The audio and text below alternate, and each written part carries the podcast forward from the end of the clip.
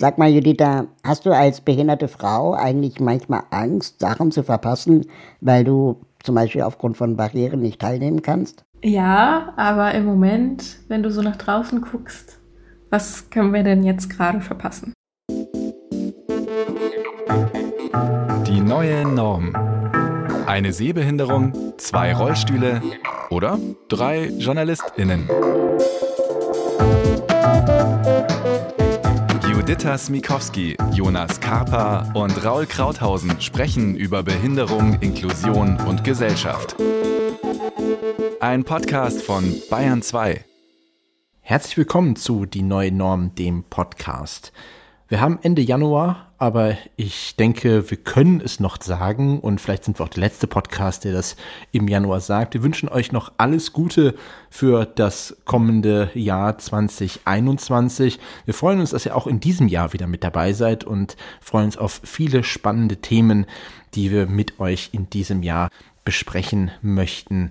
Wenn ihr selber Ideen habt an Themen, die ihr auf jeden Fall mal in diesem Podcast hören möchtet, dann schreibt uns doch einfach eine Mail an podcast.dieneuenorm.de oder dieneuenorm.bayern2.de.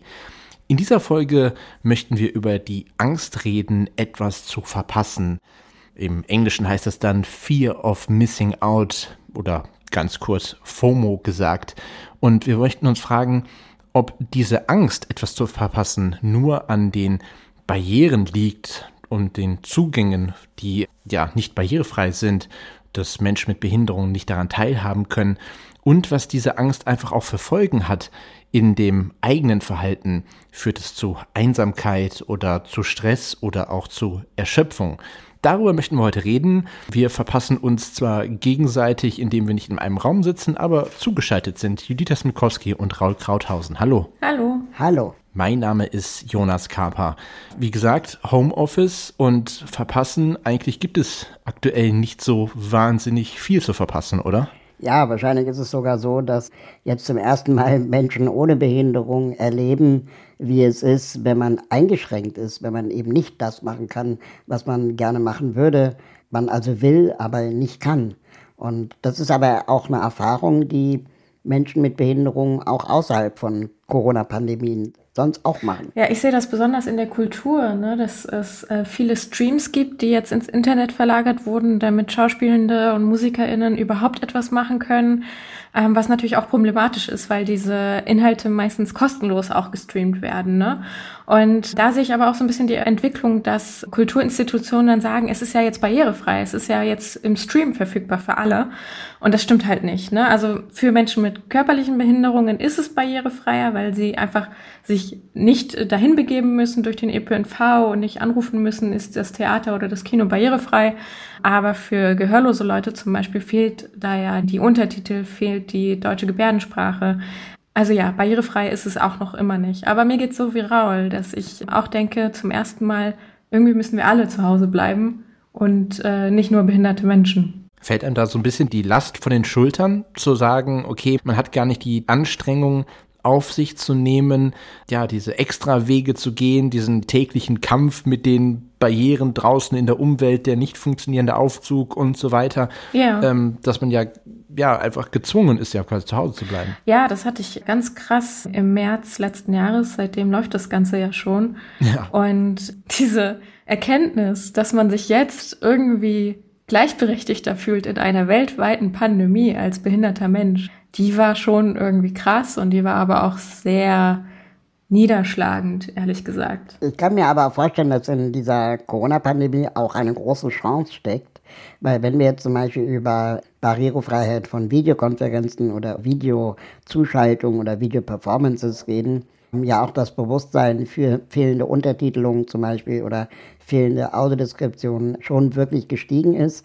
Natürlich heißt das noch lange nicht, dass es jetzt flächendeckend eingesetzt wird, aber das Bewusstsein steigt. Und ich habe jetzt gelesen, also in den USA und auch in Großbritannien, wo auch die Rechtslage praktisch der Recht auf Zugang äh, wesentlich stärker für behinderte Menschen ist, das dazu geführt hat, dass praktisch Unternehmungen und Firmen angefangen haben, über Untertitelung und Autodeskription nachzudenken und auch Leistungen einzukaufen, das heißt, die Bekanntheit dieser technologischen Lösungen steigt und gleichzeitig sinken die Preise bei der Umsetzung, was für viele bisher immer ein Argument war, aufgrund von Kosten Barrierefreiheit nicht anzubieten. Aber wenn es jetzt praktisch immer mehr machen, sinken die Preise und dadurch wird es vielleicht auch attraktiver.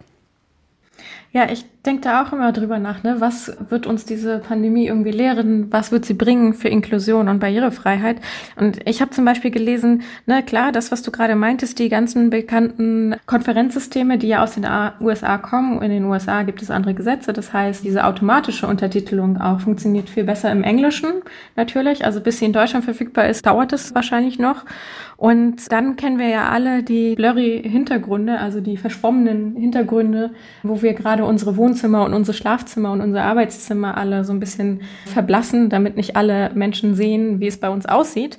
Und da habe ich gesehen, äh, gelesen, dass es äh, für gehörlose Leute gerade auch echt schlecht ist, weil wenn sie dann gebärden, bei einem Zoom-Call zum Beispiel, wird dieser Blurry-Effekt halt auch auf die Hände übertragen und dann sieht man sie nicht mehr so gut gebärden. Also es ist auch wieder eine Barriere, woran die technischen Dienste wieder arbeiten müssen. Ich habe gerade auch gelesen, dass äh, gerade Zoom zum Beispiel in den USA verklagt wurde, weil die Version, um Untertitel einblenden zu können, ist kostenpflichtig.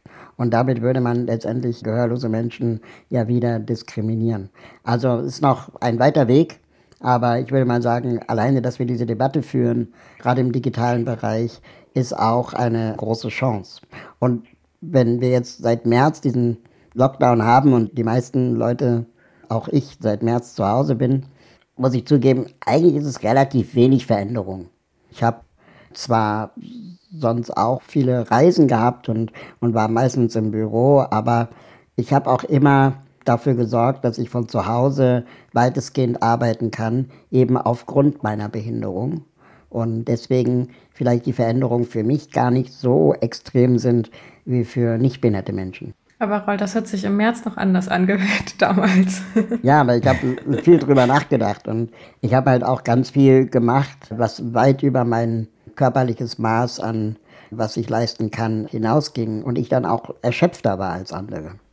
Mhm. Aber ich finde den Aspekt, den Juditha eben angesprochen hat, nochmal ganz interessant, dass eben zurzeit so ein bisschen suggeriert wird, dass diese ganze Verschiebung ins Digitale ja eben für eine gewisse Barrierefreiheit sorgt und dass man natürlich sagen kann, wenn Sachen online stattfinden und man jetzt nicht den, den Weg auf sich nehmen muss oder den Weg ins Gebäude auf sich nehmen muss, dass natürlich für Personen, die im Rollstuhl unterwegs sind, das etwas barrierefreier ist. Aber wenn wir jetzt, wie eben angesprochen, über Gebärdensprache reden, über Untertitelung oder Übersetzung auch in leichte Sprache, da ist es egal, ob das jetzt online stattfindet oder an irgendeinem Veranstaltungsort. Sobald das nicht vorhanden ist, ist es auch immer noch nicht barrierefrei und dass es eben keine Ausrede sein kann, irgendwas ins Digitale zu verschieben, weil das eben barrierefreier ist. Also gerade für gehörlose Menschen mit Lernschwierigkeiten oder auch sehbehinderte oder blinde Menschen gibt es halt nicht oder ist dort die Barrierefreiheit eben noch nicht so weit. Was man viel hört, jetzt auch gerade, weil es jetzt ja fast schon ein Jahr andauert, ist natürlich trotzdem die Sehnsucht danach, sich irgendwann wiederzusehen. Sei es auch dann, wenn man jetzt die von Konferenzen oder von solchen Arbeitsmeetings ausgeht, wo man dann in den Pausen nicht barrierefreien Buffet ansteht oder es bei der Veranstaltung eben nur Stehtische gibt. Was für RollstuhlfahrerInnen, ja, ich sag mal, nicht so optimal ist. Da könnt ihr, glaube ich, mehr zu sagen.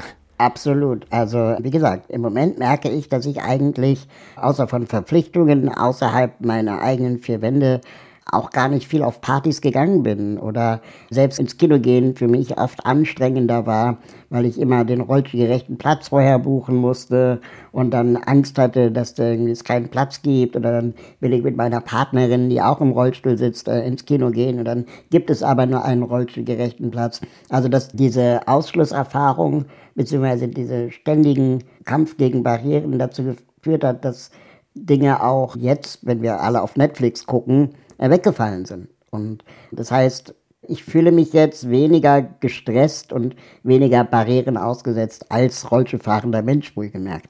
Das ist ganz wichtig. Ich kann in meinem eigenen Tempo arbeiten. Ich habe keine Pendeleien. Es gibt für mich gerade keine kaputten Aufzüge, weil ich einfach keine Aufzüge benutze. Und dadurch bin ich auch, sagen wir mal, freier und habe einfach merklich mehr Kraft. Aber du hast recht, es gibt große Ausschlüsse. Ähm, ich hatte im Januar ein Gespräch mit Frank-Walter Steinmeier auf Instagram als Live-Chat. Und da gab es, muss man ganz ehrlich sagen. Du hast dich beim Bundespräsidenten auf einen Karottensaft eingeladen. ja, sagen, genau. sagen wir es doch einfach so, wie es ist. Ja, genau. Frank-Walter Steinmeier hat mich eingeladen zu einem Instagram-Chat und ich habe ihn gefragt, ob sein Schloss barrierefrei ist. Und dann meinte er, ja, das Schloss, das alte Gebäude wäre nicht so rollstuhlgerecht, äh, eher das neue. Äh, das könnte ich mir ja mal angucken und er würde mich einladen. Ja, und dann habe ich gesagt, dann komme ich doch gerne mal auf einen Karottensaft vorbei. Das Gespräch war ganz angenehm, dauerte 20 Minuten, aber die 20 Minuten haben schon gereicht, dass gehörlose Menschen auf sozialen Kanälen ihren Unmut darüber geäußert haben, dass zum Beispiel Untertitelung fehlt.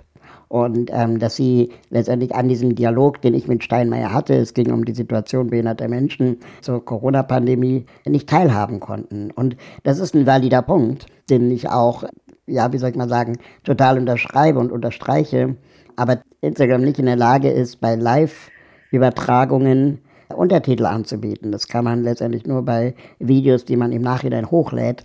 Das heißt, äh, hier ist auch eine technische Herausforderung noch zu lösen, die in meinen Augen ich eher bei der Verantwortung der Plattform sehe, mhm. ähm, als bei der Verantwortung von mir. Aber ich will die Verantwortung auch nicht wegschieben. Vielleicht hätte man einen anderen Kanal wählen sollen, wo das technisch geht. Ja. Und apropos Karottensaft, ähm, nochmal das, auch das grundsätzliche Bedürfnis, natürlich auf die Toilette zu gehen. Und äh, Raul und ich müssen gerade auch nicht gucken, wo die nächste rollstuhlgerechte Toilette ist bei unseren ganzen Terminen, weil wir sind zu Hause. Wir haben die Toilette hier. und ja, sonst müssen wir das immer alles sehr planen, das auf Klo gehen. Mhm. Oder Raul? Absolut, ja. Was ich spannend finde, dass in dieser ganzen Debatte rund um Corona wir sehr viel über Probleme reden und viel zu wenig über vielleicht auch, was wir von Menschen mit Behinderung, die Einschränkungen gelernt sind, lernen könnten. Dass da auch unglaubliche, ungehobene Potenziale liegen, wie wir es uns in unseren eigenen vier Wänden auch erträglich machen. Mhm. Jetzt ist natürlich Corona, wie gesagt, das, das allbeherrschende Thema in der aktuellen Zeit. Aber wenn wir jetzt über die Angst reden, etwas zu verpassen und jetzt mal ein bisschen weg von der Pandemie gehen, was sind so generell bei euch Ängste vorher, als man noch die großen Optionen hatte, jeden Tag meinetwegen in eine Bar, in eine Kneipe Party machen zu gehen, als man diese Möglichkeiten noch hatte. Was sind eure Ängste dort gewesen, wo ihr gesagt hattet, hier haben wir das Gefühl, dass ähm, etwas an uns vorbeigeht? Also ich erinnere mich äh, gerade in meiner Jugendzeit daran, dass ich so mit der Pubertät angefangen das Gefühl hatte, ich werde immer weniger auf Geburtstage eingeladen oder auf äh, sogenannte Kuschelpartys. Und ich habe sehr lange geglaubt, das würde daran liegen, dass man mich nicht mag.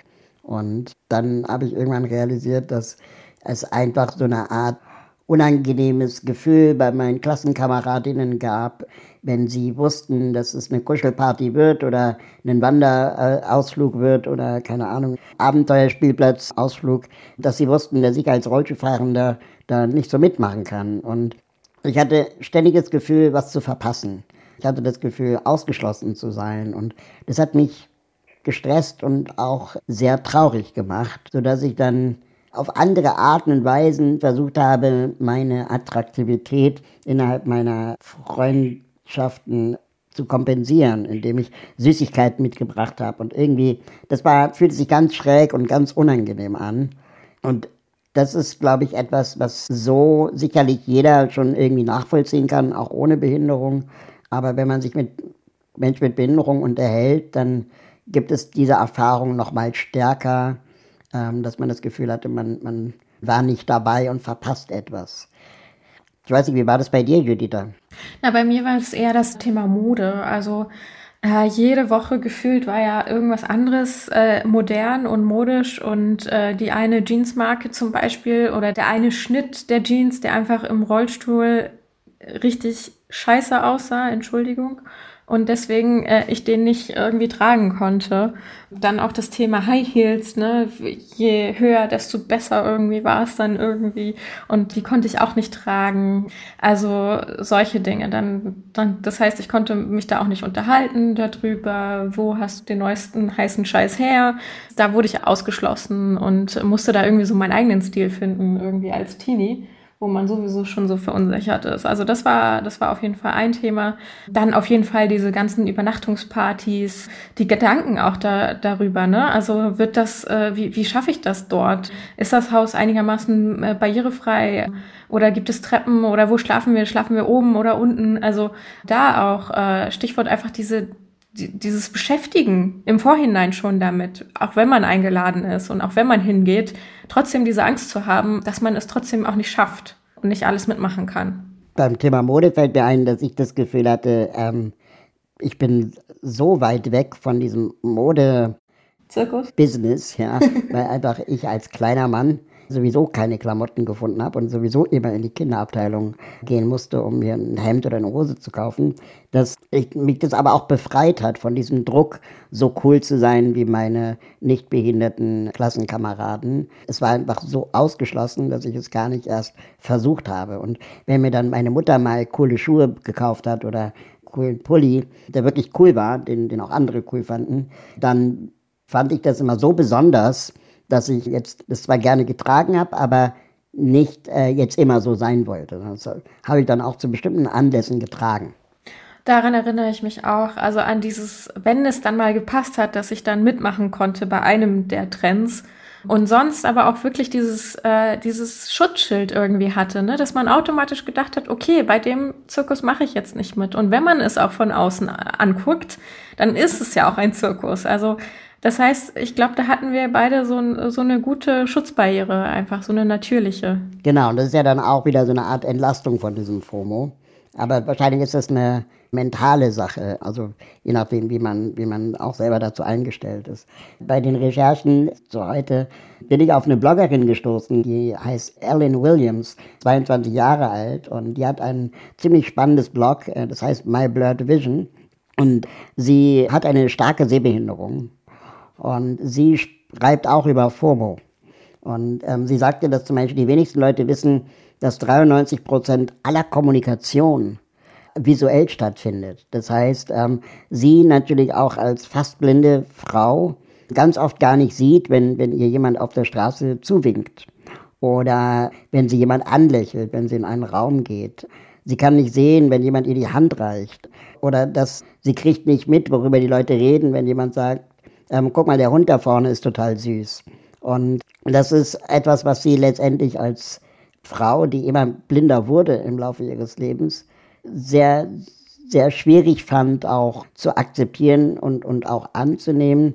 Und sie eigentlich auch nie darüber geschrieben und, und gesprochen hat, dass sie versucht hat, dem auch nicht zu viel Raum zu geben, aber trotzdem keine Worte dafür hatte. Und es total wichtig für sie war, das dann irgendwann auch mal mit FOMO, also der, der Angst, etwas zu verpassen, betiteln konnte. Und das ähm, natürlich auch ein ganz wichtiger Prozess der, der eigenen Bewältigung und, und des Empowerments sein kann. Ich habe den Blog-Eintrag auch gelesen und äh, habe mich da in, in, vielen Sachen auch wiedergefunden. Also natürlich habe ich jetzt die Erfahrungen, die ihr gemacht habt in eurer Jugendzeit, ja nicht gemacht, weil ich ähm, zu dem Zeitpunkt noch keine Behinderung hatte aber ich kann es wirklich sehr gut nachvollziehen, weil es manchmal so die Kleinigkeiten sind, wie, sie halt gesagt hat, dass viele über der Kommunikation, über Mimik ähm, ja auch funktioniert und man dann auch einfach eine gewisse Ebene der Information, die übertragen wird, nicht mitbekommt. Oder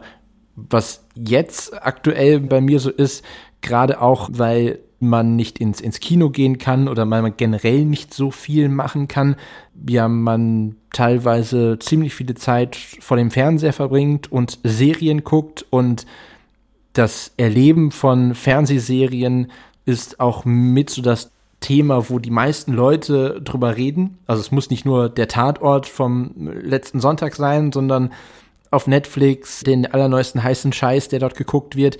Und ähm, es teilweise eben nicht so barrierefrei ist mit Audiodeskription, dass für mich in Frage kommt, dass äh, auch zu gucken. Und wenn dann montags morgens fast eine halbe Stunde über ähm, die, die neuesten Serienentdeckungen erzählt wird und was man ja gesehen hat am vergangenen Wochenende, da kann man dann einfach nicht mitreden und ist dann außen vor und hat dann eben diese Angst, etwas zu verpassen und ähm, dann eben ausgeschlossen zu sein. Kann ich sehr gut nachvollziehen. Spannend wird es ja dann, wenn aus dieser vermeintlichen Schwäche, also diesem Gefühl, nicht dazuzugehören, diesem Gefühl, etwas zu verpassen, man dann anfängt, äh, so wie es ja auch die Ellen Williams tut, das irgendwie in eine, ja, wie soll ich mal sagen, eine Bewältigung startet äh, dieser Situation. Und dann irgendwann gemerkt hat, als sie, oder gesagt hat, als sie gemerkt hat, dass sie nicht mehr in der Lage ist, Fahrrad zu fahren, sie dann versucht hat, mit ihrem Taststock ähm, sich eben mit ihren Freunden fortzubewegen.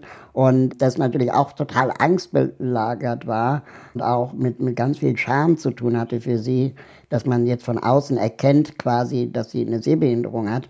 Aber gleichzeitig ist für sie auch der Drang nach Freiheit und der Drang nach Selbstbestimmung überwogen hat und dann zu einem bestärkenden Element wurde. Und ich denke, ich kann das für mich unterschreiben, weil als ich dann irgendwann realisiert habe, ich muss nicht überall dabei sein, ich bin auch trotzdem meinen Freunden etwas wert, wenn ich nicht auf jeder Party zugegen bin, habe ich dann angefangen, mich auf die Dinge zu konzentrieren, die die mir Spaß machen und auch mehr auf meine eigenen Ressourcen zu achten und dann ist auch als Stärke begriffen habe, Veranstaltungen oder Geburtstage abzusagen. Dazu passt ja auch die Spoon-Theorie, also die Löffelchen-Theorie.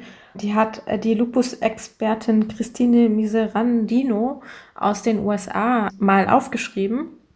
Und ja, also sie hat Lupus, äh, die Erkrankung, und hat irgendwann gemerkt, dass der Tag für sie aus einer bestimmten Anzahl von Löffeln besteht. Und die Löffel stehen für Energieeinheiten.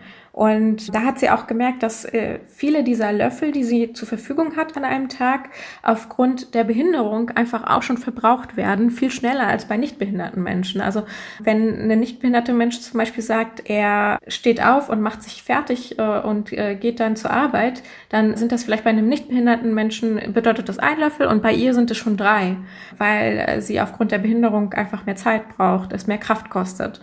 Und ich glaube, das ist auch ein, ein ganz, ganz wichtiger Schlüssel, dieser Angst auch zu begegnen, etwas zu verpassen. Denn im Gegenzug bekommt man dafür die Sicht auf sich selber und die bessere Wahrnehmung auch der eigenen Person, wie viel Kraft man auch hat und was gut für einen ist. Diese Spoon-Theorie oder die Löffeltheorie, die wurde ja dann später erweitert zur sogenannten Bestecktheorie. Also, dass es nicht nur Löffel gibt, verschiedener Größe und verschiedener Anzahl, sondern eben auch Gabeln und Messer.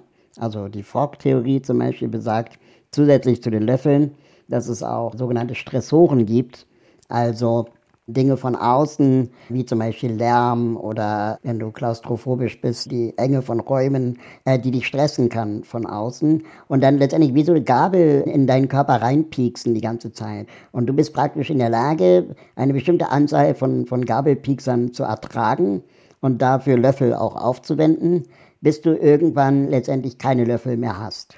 Und dann kommt die sogenannte Messertheorie, das ist die Knife-Theorie, dass dann du letztendlich trotz der Gabeln und trotz der aufgebrauchten Löffel natürlich weitergehen kannst, aber dann brauchst du Messer. Und diese Messer stechen in dich rein und zwar so tief, dass sie letztendlich dir mehr Energie rauben, als du innerhalb von einer Regenerationsphase wiederherstellen kannst. Das heißt, wenn du zu viele Messer in deinem Körper hast, dann verbrauchst du mehr Energie, als du mittelfristig regenerieren kannst und baust langfristig auch an Leistungsfähigkeit ab. Und das fand ich ganz spannend, es nochmal mit solchen Metaphern auch zu unterlegen, weil ich glaube, dass wir alle verschiedene Anzahlen von Löffeln und Gabeln und Messern haben bzw. ertragen. Und man, glaube ich, vielleicht auch mit dieser Metapher ganz gut nochmal reflektieren kann, was stresst mich eigentlich im Alltag oder was raubt mir so viel Energie, dass ich immer leistungsgeminderter werde. Wir erleben es gerade in der Corona-Pandemie. Viele Eltern berichten ja, dass wenn die Kinder zu Hause sind, sie einfach wesentlich weniger auch leisten können und dass das auch okay sein muss, ohne dass es gleich zu einer Behinderung deklariert werden muss sondern dass man eben auch sagen kann, es gibt Stressoren von außen und wenn man denen zu lange ausgesetzt ist, dann leidet auch die Arbeit darunter, dass man dann eher ein Umfeld kreieren sollte, wo dann das FOMO für diesen Elternteil dann zum Beispiel nicht zu groß wird diese Sicht, die von außen reingebracht wird, was einem ja quasi erstmal das noch dazu fordert, stark zu sein, beziehungsweise sich selbst zu positionieren, dass das auch nochmal ganz wichtig ist, dass man vielleicht von außen, also dass das die eigene gefühlte Angst ja auch so ein bisschen von außen geschürt werden kann und dass man erst darauf vielleicht auch hingewiesen wird, was man verpassen könnte, weil einem von außen aufgezeigt wird, was vielleicht nicht funktioniert, beziehungsweise wo Barrieren sind. Ich glaube schon, dass es ja bei FOMO eigentlich nur von der Außenwelt ist. Also, okay, ja, man macht sich auch manchmal den Stress selber, man hat auch den Druck selber, aber es sind ja gerade die Sachen, die von außen herangetragen werden an einen, die einen stressen. Ähm, zum Beispiel war es bei mir eine berühmte Frage, eine Lehrerin, hey Juditha, wir machen ja demnächst diese Klassenreise ins Ausland und äh, schaffst du das? Und das war die Frage und äh, ich wusste wirklich nicht, was ich antworten soll, denn ich, ich war ja noch nie in dieser Stadt. Ich war gespannt, wie alle anderen auch in der Klasse. Ich habe äh, den Plan gesehen, die wir, den wir hatten, aber ich war ja bei diesen ganzen Bauwerken und Museen und so noch nicht und äh, musste dann halt sagen, ja, also ich komme mit auf jeden Fall und ich werde gucken, bis äh, wohin ich ja auch barrierefreiheitsmäßig komme. Das heißt, es wird einem auch viel abverlangt, viele Entscheidungen, viel Einschätzung auch der Kraft, wobei ich das echt gruselig finde, Raul, dieses Bild von Messern und Gabeln, die da auf einen einstechen. Aber ja, vielleicht ist es so. das ist auf jeden Fall krass, ja. Also es kommt eher alles von außen an einen heran und man muss es gut filtern für sich. Ich habe zum Beispiel auch mit Wille Felix Zante gesprochen ähm, oder geschrieben, ein Journalist und Texter, der gehörlos ist und ich wollte auch von ihm wissen, wie es denn bei den gehörlosen Menschen ist, ob die nicht eigentlich auch ständig in einer Welt von hörenden Menschen ähm, das Gefühl haben, etwas zu verpassen und er meinte eher, nein, äh, Fear of Missing Out, also die Angst, etwas zu verpassen, ist etwas eher Prickelndes, nennt er das. Also das ist etwas nach dem Motto, ich würde gerne auch, ich will auch dabei sein und würde hier gerne auch mitmachen. Aber er hat mich noch auf ein anderes Phänomen ja aufmerksam gemacht, und zwar das Dinner Table Syndrom. Das heißt, hilft mir mal schnell mit der Übersetzung.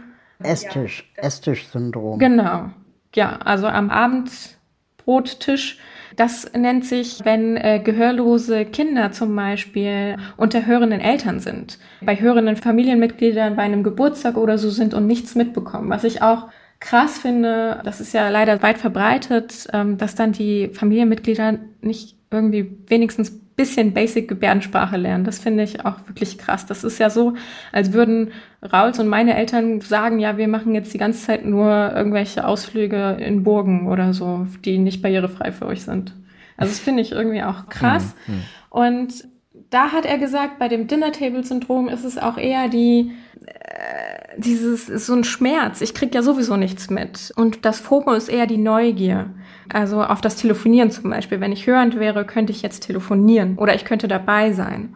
Also ja, es gibt, wie ihr seht, Unterschiede zwischen den schmerzhaften Erfahrungen, die einen wirklich komplett ausschließen, und diesem Was wäre wenn Gedanken, den Raul und ich ja bestimmt auch haben oder auch Jonas, ne, dass wir manchmal auch überlegen, was wäre, wenn wir unsere Behinderung nicht hätten. Aber ich finde, wo jetzt nochmal gerade auch dabei sind, auch bei Gehörlosigkeit, wenn man jetzt mal so eine ganz provokante These aufstellt und sagt, dass solange man vielleicht unter sich ist, wo die Leute im Umfeld um einen herum vielleicht die gleichen Ansprüche, die gleichen barrierefreien Grundvoraussetzungen benötigen, dass man dort, weil man eben so unter sich ist, gar nicht das Gefühl hat, etwas zu verpassen, weil es eben auch gar keine anderen Angebote gibt. Die Angst ja auch so ein bisschen von außen geschürt wird, dass erst dann, wenn Menschen mit und ohne Behinderung aufeinandertreffen und die Gesellschaft sich dann vielleicht eher den Nichtbehinderten anpasst, erst dann FOMO, also Fear of Missing Out, entsteht. Heißt also ganz provokant gesagt, dass erst durch die Vielfalt und Inklusion vielleicht so ein bisschen diese Angst entsteht. Ja, das finde ich ein sehr schwieriges Argument, ehrlich gesagt, weil das fördert ja letztendlich die Segregation von Menschen mit Behinderung in Förderschulen, in Behindertenwerkstätten und so weiter, immer mit dem Argument, dort haben diejenigen es besser. Mhm. Aber was hier passiert, ist eigentlich das komplette Gegenteil, dass sie sich in einer Art Schonraumfalle befinden, also einem Ort, wo sie eben wenig Reize von außen bekommen, Dinge vielleicht auch mal auszuprobieren, was anderes zu machen, von anderen zu lernen, die nicht so sind wie sie und sich dann, je länger sie in diesen Einrichtungen sind, auch ihr Abstand zur Mehrheitsgesellschaft erhöht. Und das nennt man Schonraumfalle. Und da hat die Bertelsmann Stiftung vor kurzem eine Studie herausgebracht, wo sie einfach mal herausgefunden hat oder untersucht hat, wie eigentlich das Schul das Notenniveau bzw. das Leistungsniveau von Schülerinnen mit Behinderung an einer Förderschule zu denen mit Behinderung an einer Regelschule sich unterscheidet. Und man hat festgestellt, dass Kinder mit Behinderung an einer Regelschule im Durchschnitt mehr lernen und besser abschneiden als äh, Kinder mit der gleichen Behinderung an einer Förderschule. Das heißt, diese Anreize von außen, etwas Neues auszuprobieren, etwas zu wagen, ähm, sind auch wichtig äh, für die eigene Entwicklung.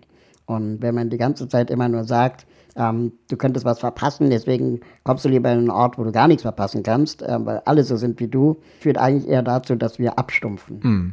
Spannend fand ich, dass in Großbritannien ein neues Phänomen gerade erforscht wird. Das nennt sich der sogenannte Activity Trap. Das ist so ein bisschen, wie soll ich mal sagen, ein Widerspruch in sich, weil nämlich, wenn Menschen mit Behinderung praktisch aktiver sind und mehr machen in der Welt der Nichtbehinderten, auch immer mehr ihre Behinderung in Frage gestellt wird und dann letztendlich auch die Leistungen, die sie bekommen um überhaupt teilhaben zu können, zum Beispiel Assistenzen oder Technologien für Barrierefreiheit, auch immer weiter in Frage oh gestellt werden. Und das ist, äh, scheint ein neues Problem zu sein, was ich super spannend finde, wo man auch in Deutschland genauer schauen könnte, wir das hier vielleicht auch schon haben. Oh, das ist so ein typischer Move von nichtbehinderten Menschen, ja, oder? Total, also total. sobald man irgendwie sich mehr anpasst und noch mehr Energie raufbringt, heißt es plötzlich, ach, ihr könnt das ja alles, ihr braucht das ja alles nicht, die ganzen Unterstützungen und so.